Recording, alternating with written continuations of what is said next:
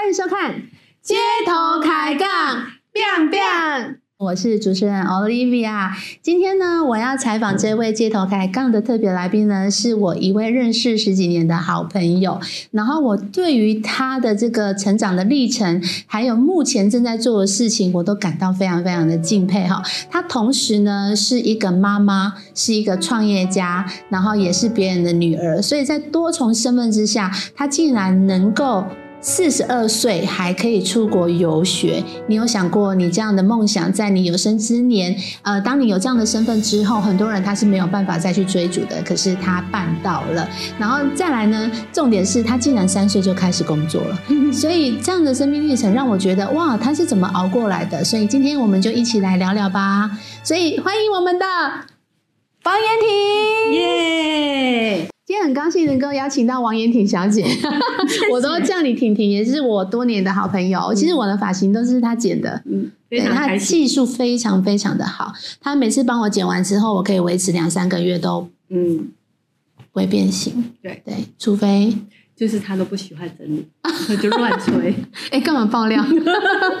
对，我们剪头发就是要弄一个比较简单的造型啦。好像这不是重点，重点是今天会邀请你来我们这个街头开杠的节目，是因为你身上有很多很多美好的特质，可以跟我们的听众朋友做分享。嗯，然后其实如果你有在上我们的 YouTube 看我们的视频的话，你可以看到我们后面有个牌子写 “Attitude is everything”，态度。决定一切，所以我在婷婷的身上是看到非常非常多的这种态度面，因为很多事情是态度带着她去完成很多的挑战跟冒险。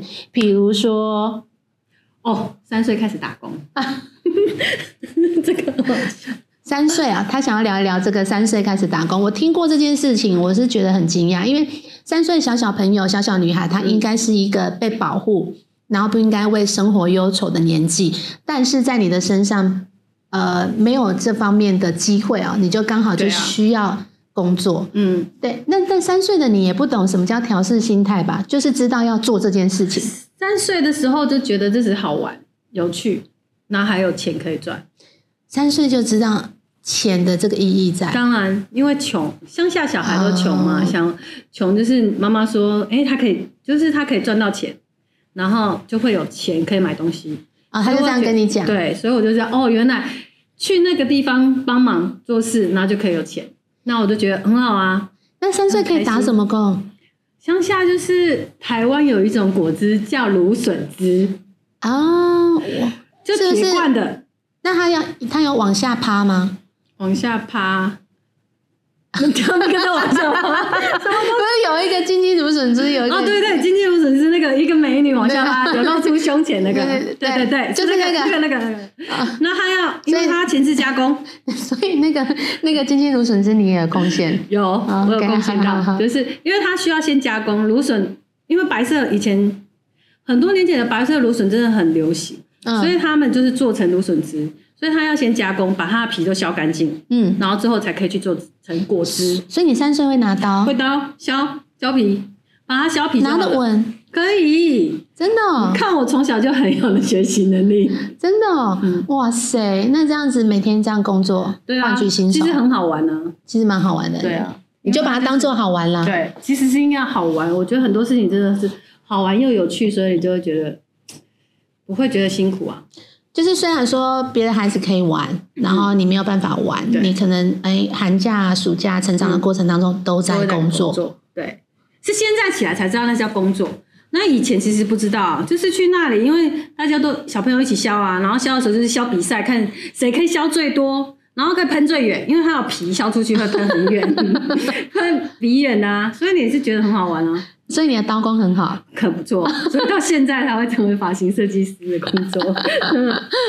了解了解。好，那这样三岁工作的经历，你一直到三十岁才开始真正的活出你自己想要的人生啊？对啊，因为那是以前在三十岁以前都是为了别人而活，过了二十七年呢。嗯，为了别人而活，具体来说，对你来讲是一个什么样的概念？别人合伙其实也没不好啊，因为其实对家庭来讲，我觉得其实是一个很好的。因为就家庭的凝聚力很重要嘛，你就是在家里其实是一个很重要的角色。就是你下面是还有兄弟姐妹要照顾，几个？有三个弟弟。哦，三个弟弟啊那时候都比你小很多对，哎，没有，其实他们都只有小我一个一岁，一个三岁，一个、哦，但是一个最小的是是超十岁，所以你要一直就是贡献家里，嗯然后拿出这些呃费用回家家用，对啊，要一直拿到三十岁，然后各自请家，各自成家。对，没错啊，他们就各自都成家，现在也都过得很好啊。那到三十岁那一刻，你你真的下定决心，你不用再做这样子的嗯，家里的承担的时候，那时候你心里是什么声音？我心里其实那时候就想，觉得那是一种体体体悟啦，我就觉得其实要活出自己的人生了，因为那么多年来你都是为了别人而生活，嗯。然后现在开始就是可以朝着自己的梦想。嗯哼但我觉得也是因为透过很多的学习，才知道说哦，原来，哎，你也可以完成你自己的梦想。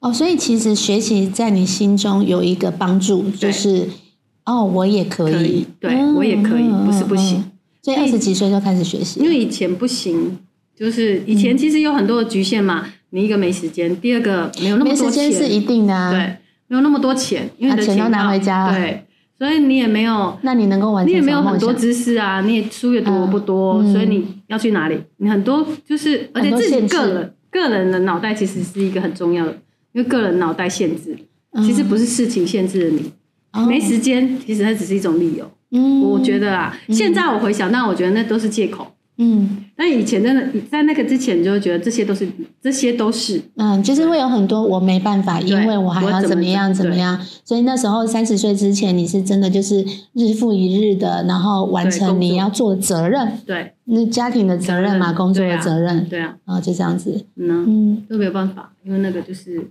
就是也许也许是应该说没有开窍，就是开窍之后就哎、其实还可以同时做很多事，你也可以同时扮演很多角色。哎，可是当你三十岁那一刻，你终于不用再把这个钱转回家的时候，那时候是什么感觉？那时候的感觉就是哦，我可以用在我自己身上，这么单纯？对我终于可以用在我自己身上，所以非常开心。就是我觉得，当然我觉得那也是一种觉悟啦，因为你终于知道说，其实他们没有你也可以活得很好。啊，那你的心情呢？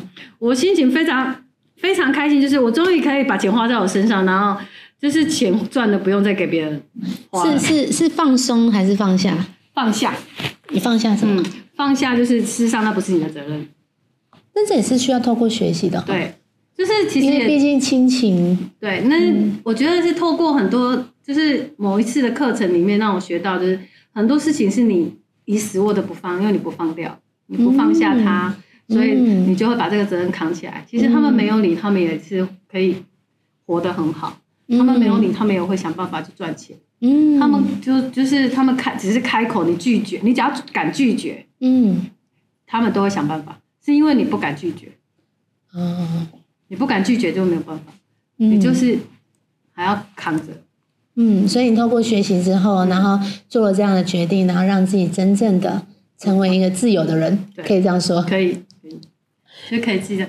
我觉得终于可以，就是开始设定。当然，我觉得这也是透过学习才学会啦。开始设定目标，然后开始想，哎，我想要什么时候做什么事情。其实我觉得很有一个很重要的观点，就是某一次我上黄老师的课，那时候黄老师教我了一个东西，让我回，就是到现在我都还是会用。嗯黄老师那时候讲的说，你要从十年后看自己，你嗯十从十年看现在自己要做哪嗯些事情，你十年后才会成为那样的人。嗯。所以在那时候我就想要，如果我十年之后我想要怎么样怎么样怎么样，嗯，那我现在要做哪些努力？嗯。我是不是应嗯。应该需要会有时间规划？我需要会存钱，我需要怎么样才可以走到那个位置？嗯，所以从嗯那个时候开始学习之后，我才开始学会了时间规划。哦。嗯。呃，因为其实我们这种技能的工作，其实它是需要靠时间来换取金钱的。对，对，所以你必须要再多学很多很多其他的，比如说被动收入啊，你才有办法过过上你真正想要的生活。对啊，嗯。一定就是因为学技能的设计师，其实就是如果你没有透过学习，其实你就是只是在做工，嗯嗯嗯，因为你不会想到把你的赚的钱去做别的投资，嗯。不管是投资脑袋啊，是投资房地产啊，投资有价证券那些都是。但是你没有透过学习，你一定只是就是在那个空间里面一直在绕圈圈。嗯，所以呃，在三十几岁之后，就很着重在于你自己的学习、嗯。成长，对。然后在关于理财方面，你也开始对，买入自己的房子、自己的店面，对哎，这很很了不起哎。还好啦。我觉得这就是人生，就是你要透过很多学习，知道自己要什么。嗯你知道要什么之后，你就可以知道说，哎，原来你不会走很多冤枉路。嗯嗯，嗯。我觉得很好，不过三十岁那年孩子还小吧？很小啊，两很小三岁，三岁多。但是你说你如果真要到达真正的自由，孩子还那么小，那你可以怎么去做一个分配？嗯，应该我觉得每个人对自由的概念不一样。哦，嗯，我对自由的概念，其实我就是我学会安排时间，学习安排时间。比如说我上班的时候，就是在上班的时间，嗯我规定上十个小时，我就会尽最大的可能十个小时之内之后就一定要下班，哦，不做不超时对，而且不延长上班时间。嗯嗯，然后休假就是休假，嗯嗯嗯，然后去学习的时候就是学习。就是那个状态的改变跟完全的投入，嗯你是一直在做这样的切换。对，当你这些能力就是慢慢去磨练之后，你就可以控制所有一切。你可以控制，你很多人都是说哦，我没有时间是因为我要加班，我没有时间因为我上班时间很长，嗯我没有时间我要回家做家事，我要带小孩。但是陪小孩有陪小孩的时间呐、上班有上班的时间啊，跟朋友、跟上课这些都有，你可以安排这些时间，只是你要给自己一个规则。嗯嗯，哦，你对自己的荣誉点赞，对哎、你都对自己怎么说？我对自己怎么说？其实我对自己要求很严格。对非常，你对自己说什么？我对自己说我一定做到，没有什么能不能，嗯没有什么不能的。嗯，对嗯只有要只要，你要，就一定能。呃，没有什么能不能，只有要不要。对，嗯就是王延婷没有什么不能的，自只要我要，嗯，嗯就一定能。嗯，所以因为这样的信念带给你什么样的甜头啊？当然，甜头最好的甜头就是你可以得到你想要的啊，嗯嗯，嗯得到自由的时间啊，嗯哼嗯，嗯然后这些就是我不知道你要不要啦，但是我要，我要我就会努力。嗯嗯嗯，很多人就是他嘴巴说我要，但是他行动没有我要，对我可以看得见你的行动都有跟上。嗯，对，所以他的嘴巴跟脑袋跟行为都要一起，很多的朋友，嗯，包含我自己，有时候也没有办法跟上，但是你是只要说了你就跟上。对，我要跟上，嗯因为我会强迫我自己要跟上。对，但是因为那个就是甜头，因为你跟上之后就有甜头。那我觉得后面那个牌子应该换成自律之屋，那我不要，非常非常的有自律。我觉得已经我自己已经很自律，我我对我自己其实是要求很严格啊，所以就是这个这个就是甜头啊，因为你自己要求自己严格之后，你就会得到很多你要的好处。对，因为你自己知道怎么去选择啦，因为选择权在你身上嘛。对啊，那我觉得很棒的一件事情，是因为我在前几年听说你想要去学游泳，嗯然后呢，各位听众你知道吗？王延体呢，他从不会游泳、旱鸭子，然后很认真的每天早上几点啊？六七点去学游泳，对啊，学了多久？呃，不是不是早上是晚上，晚上早上七点去学游泳，晚上七点去学游泳，那学了多久？大概嗯、呃一个月，学了一个月，然后从不会游泳到到会会游游泳，然后到去游泳比赛，还拿、你拿第几名？嗯，全国第二名，全国第一名，为什么那么小声呢、全国第二名，你可以相信吗？然后呢，还当上救生员，考到救生员的执照。所以从这个历程里面就可以看出什么叫做自律，什么叫做非要做到不可。就是你要对，就有这样的精神，我非常非常佩服。嗯嗯，我现在也在学游泳啊，嗯，真的太好了嗯，踢蛙腿。蛙腿，蛙腿是一个很好的学习，因为那个踢很久，踢蛮久的，踢到现在还在踢。真的，我觉得那嗯学游泳是一个很有趣的啦。其实我觉得学游泳的起源都是因为小孩，哦，真的啊、真的啊、我倒是小孩要去。玩，小孩要去玩水，那妈妈总不能永远都去那里泡水，所以我就觉得哦、那你每周约我去泡水，那我总不能在那里泡水，你在那里玩水。我说那有一天我就觉得，那我去学游泳好了。那、他们两个就这样，他他也一起游吗？跟你一起游？我女儿其实她的天赋比我强，她都随便学一学，就是游的都也可以去比赛。了解了解。真的，小孩能力比我们强，就是他就很轻松的就了解了就解很好了。嗯，所以其实从游泳这个事件就可以看出你嗯对于自己的要求，还要学一件事情。我还收到一个你送给我的一个传家宝、欸，真的打包包，对他，他用那个编织包，然后那个什么手工的的，然后做了一个很漂亮的包包给我，嗯然后还做皮件呢，对皮件的，这都后来才学的，对，所以蛮多才多艺的。你有什么是不会的？没有，现在是目前没有啦，没有不会，要学就会，哎，对，要学。就会，只要你想要学就会。嗯，所以都是需要一些毅力啊、意志力啊，然后自我鼓励啊。嗯那你需要创造好的环境啊。你身边有一群朋友跟你一样吗？这么努力？我身边的朋友其实坐在我旁边这个啊，就是一个非常努力的，真的，讲讲的，他真的非常努力。这时候我要变主持人，他真的非常努力。我跟你说，这样我都害羞了。努力是嗯别人看起来会觉得，嗯，他好像每天都吃喝玩乐，其实没有，而且他真的很努力。所以其实我身边有很多跟我莉比亚一样嗯，的这种女生，什么叫我看起来都吃喝玩乐？看起来像吃喝玩乐，但事实上他就，他其实他生像他的生活真的很忙，但我觉得他很棒的地方就是他会安排自己的时间，也会去运动啊，然后也会去做自己想要做的事，跟朋友吃饭、聊天、玩乐啊，去旅行啊，然后到跨国去。其实我觉得跨国是一个很不容易，因为我自己曾经一个人去自助，然后一个人去游学，这些都是我一个人去游学啊，对啊，这些都是不容易的啊，对对对，你是想要说跨国这件事情，你在我身上你觉得很厉害，是不是真？的。好，那可能要跟大家解释一下，因为诶，我我现在的工作是在林业国际教育学院嘛，那我们有一个使命在，就是要让善知识让全世界丰盛富足。那那时候我们的创办人就我们老板就说，马来西亚是一个很好的市场，我们要不要去？我说好，那谁去？他说谁去？他去，老板通常这样问，旁边只有你的时候，你要说什么？好力气。我去啊，好，我去。对，然后我去的时候就搞定一切嘛，就是很快的时间嘛，很快的时间就可以落地。想知道多快吗？我跟你讲，他打电话问我说：“哎、那个马来西亚找房子是用哪一个 app？你可以帮我问一下吗？”我说：“好。”我就帮他问了，然后就传给他。今天传，明天、后天他就要出国了。飞机飞去之后，他就跟我说：“我跟你说，我找好住的，还有办公室都找好了。”我说：“今天要签约。”我说：“哈，你那天不是才问我而已，现在已经签约，三天内搞定。”这样会不会太夸张？然后我就想说，哇塞，这个超级有行动力的，真对的啊对啊，因为就是你刚讲的嘛，只有要不要，真的。没有能不能。所以你看我身边就是这种朋友，谢谢你，谢谢想不要都不谢可以。谢，谢谢你，谢谢你。我觉得我在你身上也学到很多啊。其实爬玉山那一次的经验，我们两个都是上过百越的。嗯，我们爬过什么山？呃，玉山、嘉明湖、合欢山，合欢山、东峰对都是一起的嘛，对不对对？还有那个呃奇来山华。奇来山，对，但奇来山最后的那个高峰我没有上去，之后可以跟大家分享。但是我有上到那个天池，再上去的那个，看到那个池，有，对对对对。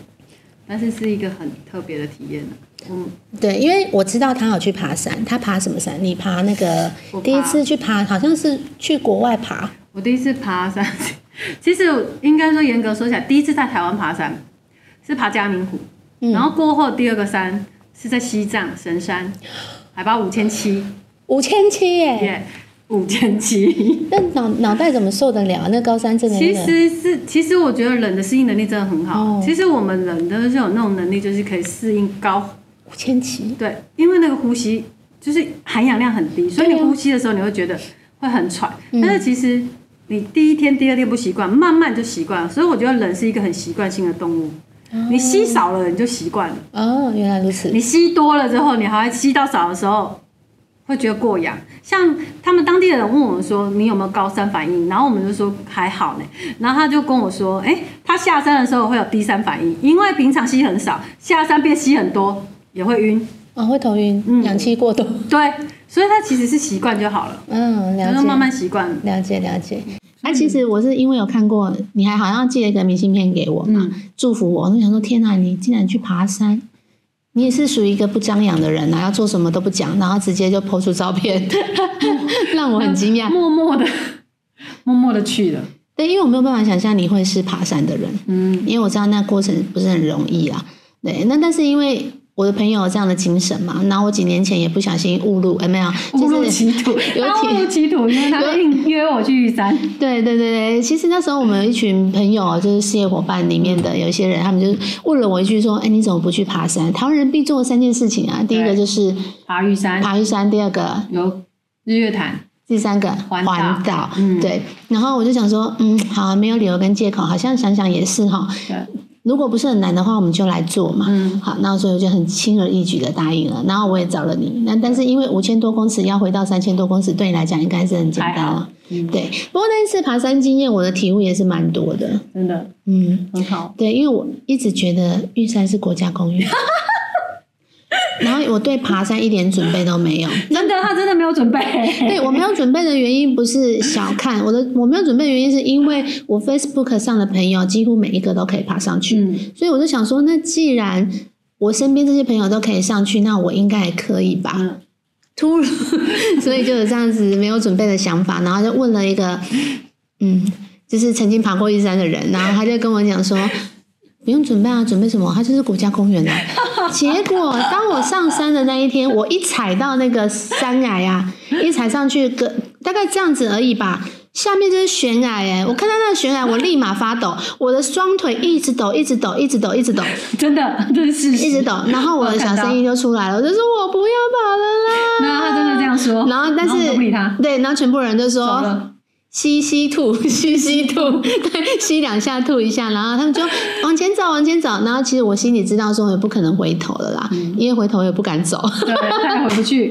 我也回不去，所以就只能硬着头皮往前爬。对对，但是给我一个很美好的体验啦，所以后来我们就又多了嘉明湖。哎，说到嘉明湖，我就只能说我我有挂 turbo，对，因为那有练习，我有练习啊，我就开始所有一切的事情都要练习，对然后像第一次甜甜。第一次真的是甜甜的，但我有我学习的功课啦，啊我有学习的功课。然后呃，三的那个经验之后，去嘉明湖我就认真多了。嗯，真的，所以挂 table 那种转弯都刹车，。我下山应该有跟你一样快吧？还是你比我快？嗯，哦，你比我快啊！可恶，还是没有赢你。不能说。我已经有点忘记了，但是我知道那时候下山是轻松的。对啊，好多对啊了。，对啊，所以这个爬山也是带给我们生命当中很多的学习跟体验。如果你还没有爬过山的，一定要去，鼓励你去爬，真的，鼓励爬山是一种很好的学习，跟自我的对话。对，跟自己在一起，然后可以感受那个你那个山林间的那种新鲜的空气啊然后好好的跟自己相处。如果你平常已经习惯了在很焦躁的生活当中，对，一定要，爬山下来之后，你会觉得临在感很强，真的跟自己在一起。强，嗯对，可以感受到每一个事物的感受。我觉得是对领导者来讲蛮有帮助的啦。真的真的很有帮助，我觉得这是一个很好的休闲娱乐。对，嗯对大家都蛮有帮助的。对啊，好，那之后你还是有自助旅行的经验，对不对？有啊，你旅行过几个国家？超过十五个吧，十五个，十五个国家都是自助旅行哦！差不多天哪应！该有。而且你有说你英文一开始是不是很好啊？我英文从一开始是二十六个英文字母会讲，然后 How are you? Thank you.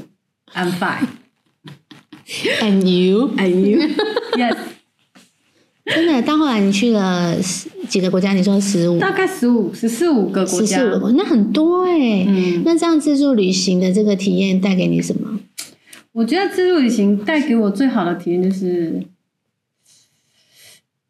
应该看到别人的文化跟自己的文化有什么不一样的差别。嗯，看到别人其实没有你想象中的那么的简单，然后其实他们也有你没有没有想象中的。的简单，是你想它有多简单？对，我想象他们真的很简单，因为其实如果举例我去法国好了，嗯，去法国的时候，其实让我每次看电影的时候，我都觉得哇，好浪漫哦。哦，因为从这一站走到那一站很远，没有那么简单。啊，你的意思是这样因，为他的生活其实不是我们想要看电影那样那么那么就 A 点到 B 点。对，其实像他从这个点到去到那个点，其实坐车要坐很久，走路也要走很久。嗯，其实他们其实我觉得他们真的活在当下。法国人他们其实就是非常惬意啊，他们活在当下，就现在嗯做什么就应该做什么就好，没有那么复杂。但我们亚洲人真的很复杂，他们上班，我们上班的时候就是很拼命，拼命到下班还在加班。但是他们不要休闲活动真的很多，嗯他们可以连续放很多天假，然后就是休闲，然后没有像我们就是很拼命的工作。可是我就觉得，其实我们看电电影上的跟事实真的有差。所以其实我看到他们之后，我就觉得说，哦，回到自己的国家之后，你会发现，很多时候其实没有你想象中的那么困难。嗯因为你用想象的嘛，当然就比较困难。所以其实很多人想象说自助旅行很恐怖，其实也没有那么恐怖啦。就是去做就对。去做了之后，你去冒险之后，你就会知道说，哦，原来其实它从中你会学到很多的体验跟经验，那你就会一次比一次替自己做好准备，一次比一次做好一些功课，然后胆子当然就越来越大。所以自助旅行，你对哪一个国家印象最深刻？自助旅行，我对哪一个国家最深刻？其实，呃，第一个印象最深刻其实是意大利。意大利，嗯，意大利太多，因为意大利去的时候英文最烂，所以这个是。但是意大利人他们英文其实也不是很喜欢，对。对，他们其实不好，是嗯。所以他也听不懂我的英文，然后我也听不懂他的意大利文。那怎么沟通？Body language，body language 是最好的，然后我觉得最最简单。你这个我这你这个我也有一个经验，你先讲。好。好，我先分享我的好了。好。那时候我们要坐车去米兰，我也是一去意大利自助，然后坐车去米兰，然后就是行李嘛，大包小包的，嗯要从这个月台下到另外一个月台坐火车，然后就要问站务员说那个电梯在哪里。嗯 但是讲英文 elevator 他们听不懂，听不懂所以我们就这样 elevator where is elevator where elevator，然后他们就哦 yeah，对对对对，真的对，很好笑。还有去比萨斜塔，你知道我们怎么比吗？斜塔对，我们就是 where is 比萨斜塔斜塔斜塔，一直在那边斜塔。就只要这样，他们都看得懂，真的很容易啊！我觉得 body language 最简单的。那你比了什么？厕所啊，厕所 toilet，所以你的 toilet 是这样脱下来，还比那个脱下来姿势，就是脱裤子好好笑哦。那对方他哦哦，OK，好好超手我笑。觉得很好啊，因为我觉得那个动作是最容易理解的，因为你讲了老半天，他也听不懂你的英文啊，然后所以他就说哈，可是你就用笔的就好了。所以我真的是觉得所有限制都在哪里？心心里里。真的就不要对这样想，你只要就是想很难，它永远都很难。那你说你对这个城市最大的印象是什么？我觉得这个城市的人其实这意大利的帅哥很帅，嗯，好，真的。然后他们的人其实真的很好，他们其实人也很友善呐、没有。嗯其实很多人都说去意大利，我有遇到很多小偷啊。啊哦，么对对对。对对，那我觉得其实还好，但我们有遇到恐怖的经验。嗯我跟我的朋友是两个女生一起去自助，嗯然后其实前面十四天都很安全的度过，只有第一最后一天的时候，已经要回台湾的时候，然后就想说啊，我们今天坐地铁之旅，就从在罗马从第一站一直坐坐坐坐到最后一站，嗯然后再倒回来这样。嗯然后坐到某一站的时候，然后我就因为坐地铁你就直接上去嘛，然后找位置坐，然后我就走进去了，然后看到我的朋友，哎，他为什么一直站在门口那里？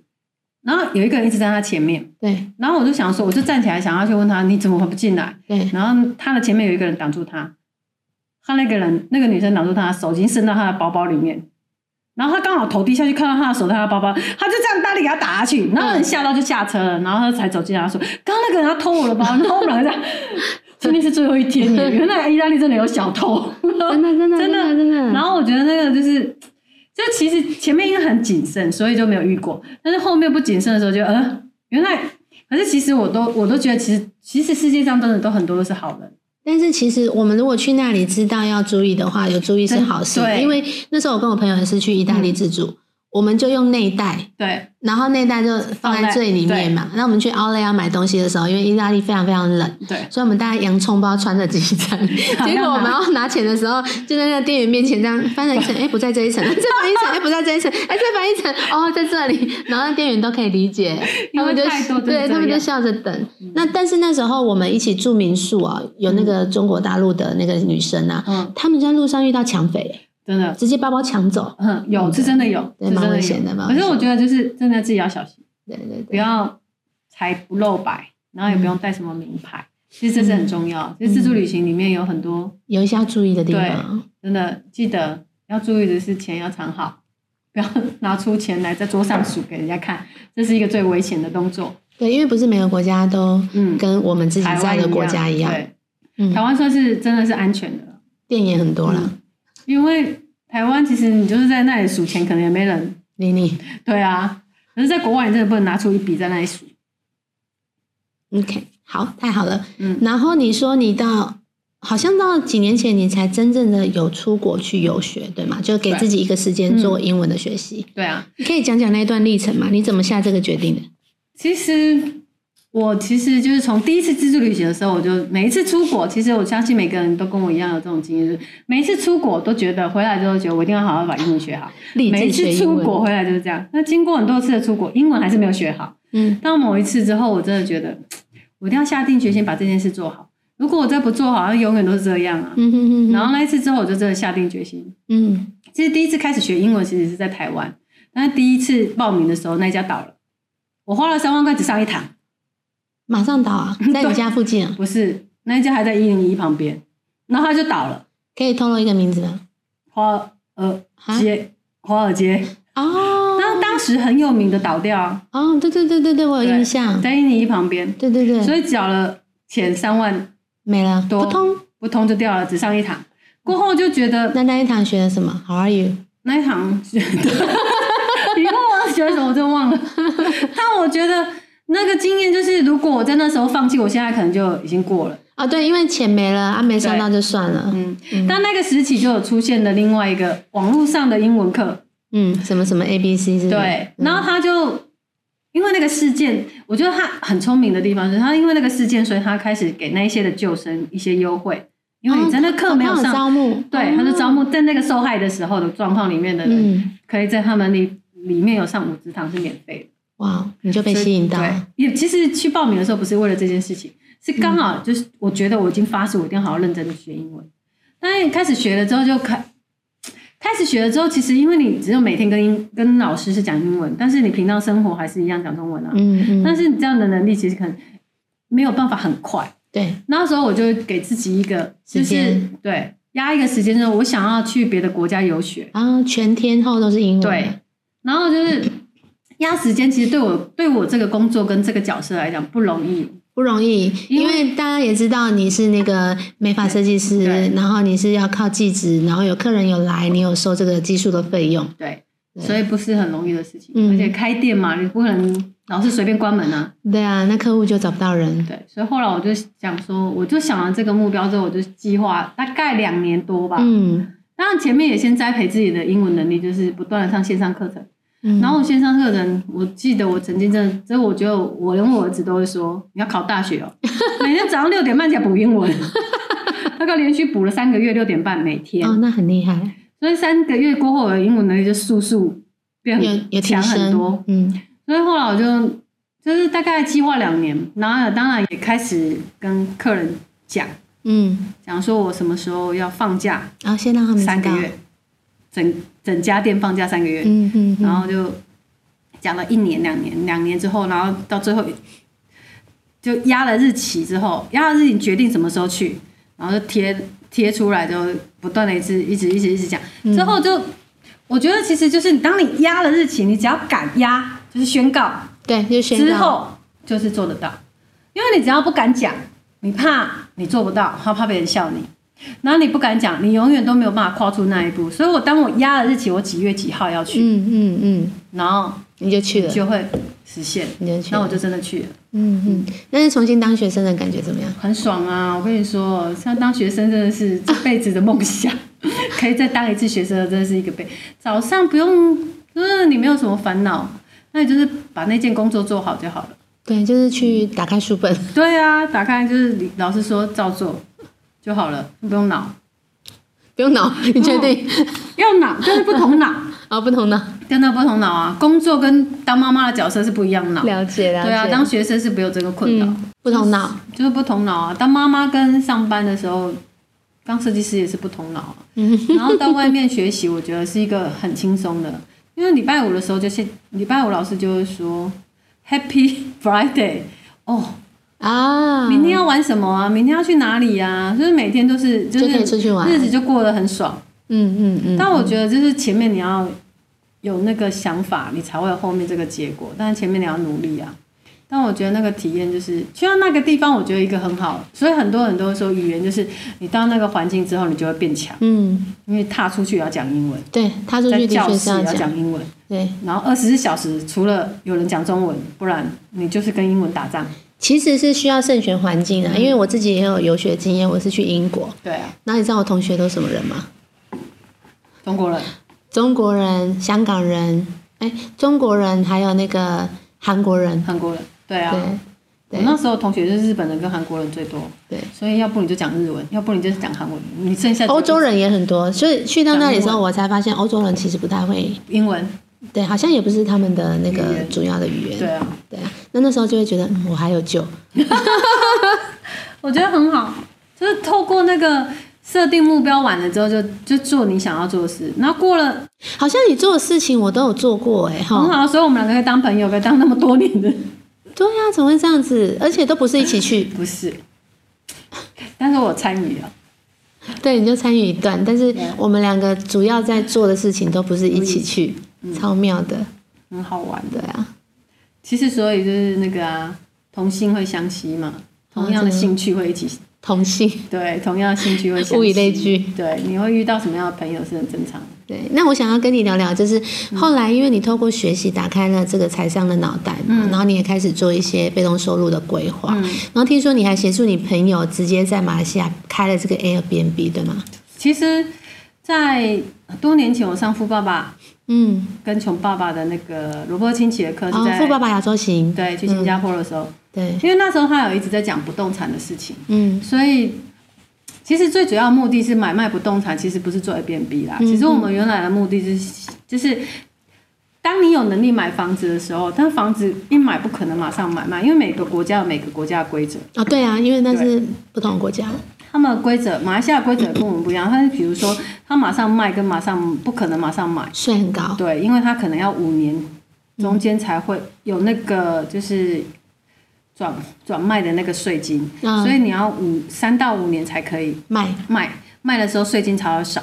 所以就是当初会建议他买房子的时候，就是因为你靠不动产赚钱速度其实比你正常上班快多了。嗯，你你鼓励他啦，对，所以后来就是买了之后，你不可能马上卖嘛，然后你空在那里也不是办法、啊，嗯。所以后来就就想了一个可以做 Airbnb，、因为其实我觉得马来西亚做 Airbnb 其实是算行得通，嗯。嗯，跟台湾比不一样，台湾可能就走在法律边缘，那他们可能走的比较明明朗化，你扣税就是扣的很清楚，啊，对，所以比较清楚。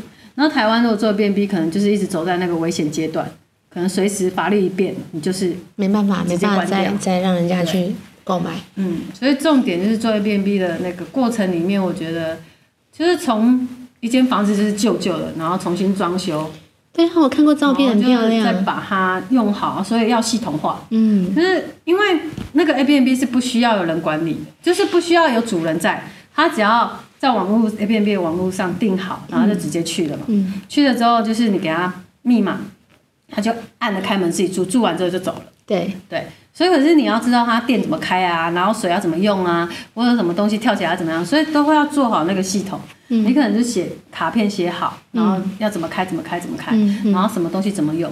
我觉得其实很多事情都要系统化，所以你就很简单，它就可以自己处理。嗯所以 B B 的好处就是你不需要主人，只要客人走了之后，请打扫阿姨来打扫。嗯但是那些东西要怎么摆，是你要先做一个标准，然后拍照起来，嗯。然后传给那个打扫阿姨看，然后就照着这个模式用好，然后他再做，只要整理好之后再拍照给你看，嗯有没有好了，嗯如果好了就好了。但是固定的时候要回去整理，就是就是整理一下，可能就是换所有的颜色、床罩啊什么的，嗯就是增加不同的新的东西啦。嗯嗯。但我觉得这最主要的目的还是回到原点，就是买卖房子赚钱，是等到它可以卖的高点的时候再把它卖掉。嗯嗯嗯，所以做 B N B 的功能是，其实是在你的规划是这对样是等它赚了钱之后再卖掉，等房子涨价，然后再卖掉。那你也是你朋友的贵人呢？嗯，对他应该是这样想的。如果他有看到的话，对啊，因为不止一间嘛，后来又啊又在吉隆坡做了一间，对，对啊所以就是都望尘莫及，向你致敬。我觉得这是一个很好的啦。但我自己当然未来的规划也是这个啊，啊，这这方面你会再下点功夫的。对，就是不断的在努力啊。嗯，嗯，很好。OK，好，那今天很高兴你参加我们的节目。嗯最后呢，我想要就是邀请你哦，就是对一些现在他可能被工作追着跑，然后被家庭追着跑，被孩子追着跑，嗯被财务追着跑的人，嗯，你想要对他们说些什么鼓励的话？我觉得其实像现在很多人都告诉我，就是他没有时间，然后他没有钱，所以我不可以怎么样。我相信其实只要你要愿意改变，想要去做，如果你真的有这样想法，就行动，真的不要用想的，想不会得到，就行动才可以得到。嗯这是我要给你的建议，就是行动才会得到，得到你要的。嗯，可是我没有钱啊，如果你不行动去存钱，怎么会有呢？可是我没有时间啊，就是你要去规划时间啊。可是我害怕啊。出我们都是怕怕的去，怕怕的回，没有那种不怕的。你问我现在怕不怕？还是怕啊？对，对啊太棒了，真的是给大家很好的见解跟鼓励，我们给你一个掌声，谢谢，谢谢谢，谢谢我的好朋友，啊，接下来呢，要麻烦你就是跟我们大家贡献一个笑话。真的。好，这个笑话，啊，讲一个那个学英文的笑话好了。我不是应该说不是学英文，是自助旅行在英文不好的时候的笑话。这是第一次去意大利的时候，然后那个时候 去的时候，因为在我在去意大利的时候已经有智慧型手机了，嗯。所以每次看到那个有 WiFi 的地方，你就觉得很开心，就是有 WiFi 密码，就是你可以拿得到 WiFi 密码，所以就可以上网，然后就非常的开心。然后有一次就我们住了一间那个饭店，然后就去缺英，因为我的英文不好，所以都是我的朋友。他就是英文比我好，所以他都缺英文了。然后好了，我们就把东西拿着要准备去房间嘛，然后就走走走出去的时候啊，我想到忘了跟他要那个 WiFi 密码，然后就去，然后我就说这个我来，这个我来，我会，然后就去走到柜台，对啊，不过是一样的 WiFi 密码。对没？然后去的时候我就看着柜台那个黑人帅哥，就说 Excuse me，WiFi 密码，然后他就啊，然后我就嗯 Excuse me，WiFi 密码，然后他的表情是哈。WiFi 密码，密码是中文呢。我回头看我的朋友，我的朋友在旁边笑到跌倒。然后 WiFi 密码，密码是中文，他当然听不懂啊。我说哈哦，所以中文英文怎么说？哦，password OK，我就再讲一次，Excuse me，WiFi password。所以他的帅哥就傻傻地看着我很久，password 啦。好好笑。我觉得这是一个真的英文笑话，所以其实透过学习英文真的会变好。对啊，那就算你再大胆啊，你真的不懂了这个字的时候，别人还是不懂你。好，所以还是要学习啦。当然，OK，好，那今天我们街头抬杠就是成功，亮亮